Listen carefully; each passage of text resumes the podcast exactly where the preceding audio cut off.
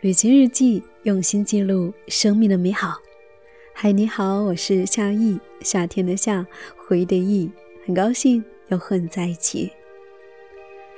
在这一段特殊的日子里，出外远行变得无比的奢侈。我想大家应该都待在家里，或者是在工作的地方了。那么，希望在声音里，我们还可以去旅行。那么今天想跟你分享我们的一位听友小丸子发来的这篇文字，和你分享他的冬日南岳之旅。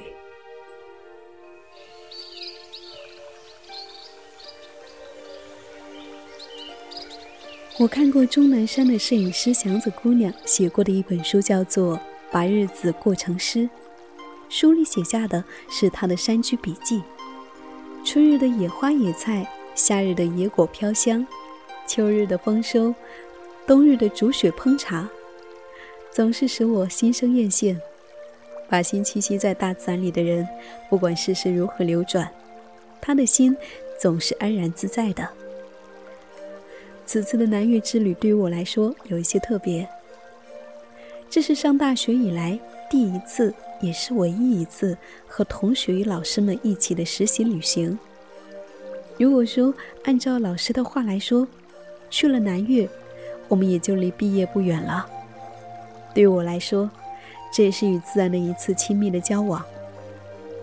我喜欢这山间给我的一切惊喜。在这里，我第一次遇见雾凇，第一次邂逅落于肩上的银杏叶，第一次在山间度过寂静的夜晚。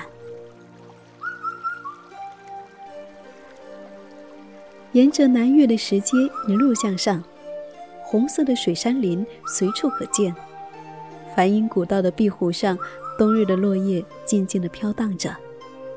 巨大的岩石上还有一条条白色干净的石英脉，石下流水淙淙。我看见一只可爱的小松鼠在高高的水杉林之间麻利地蹦跳着，跳得飞快。靠近山顶之处。寒风凛冽，山雾缭绕，山间有一间古寺，白色的山雾和古寺的香火融为一体，夹着一阵又一阵的寒气，分不清是山雾还是烟雾。渐渐的，我看不见雾中前行的人，看不见雾中迷离的四影。作为一个对雪十分向往的南国人。此次南岳之行没能看到雪，虽然是有些遗憾的，但是松树上结起的雾凇，却是让我十分欣喜。它们在零度以下的气温里面，一层一层的结在碧翠的松叶之间，像极了挂在树上冰清的玉，晶莹剔透。第一次遇见雾凇，对于我来说，也算是离雪最近的一次了。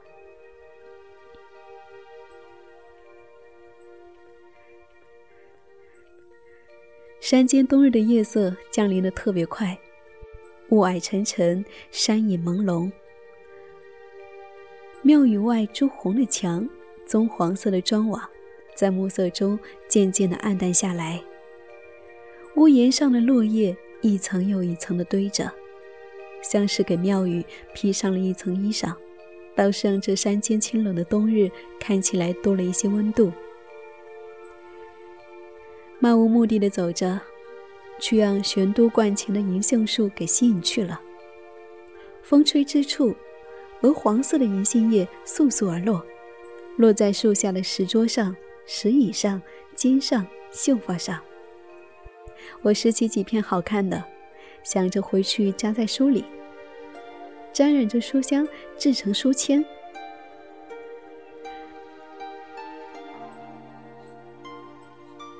穿着深蓝色道服的道士从观里走出，他们穿着中裤布鞋，留着长长的胡子，长发盘起，像是从画里走出来的一般。他们拿着竹黄的木扫帚，沙沙地扫着地上的落叶。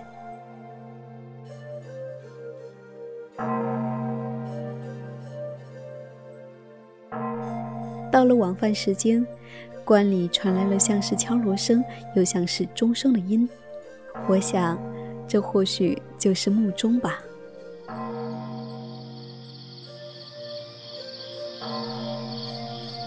回到半山腰的旅馆，老板娘为我们盛上热腾腾的饭和浓椒小炒，味蕾上绽放着亲切又温馨的柴火香气。山野清冷，十分寂静，到处黑森森的一片。放眼望去，远远的山脚小镇上，路灯和林立的房屋店铺连成一片光怪陆离的灯光，正星星点点的闪烁着。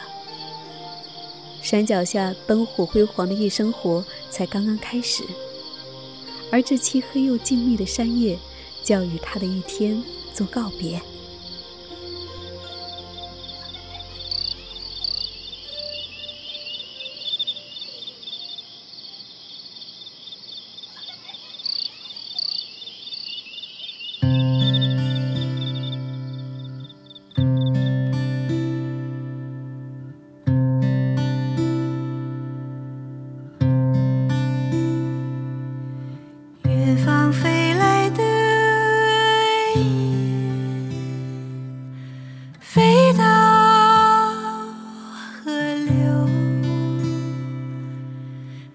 是许久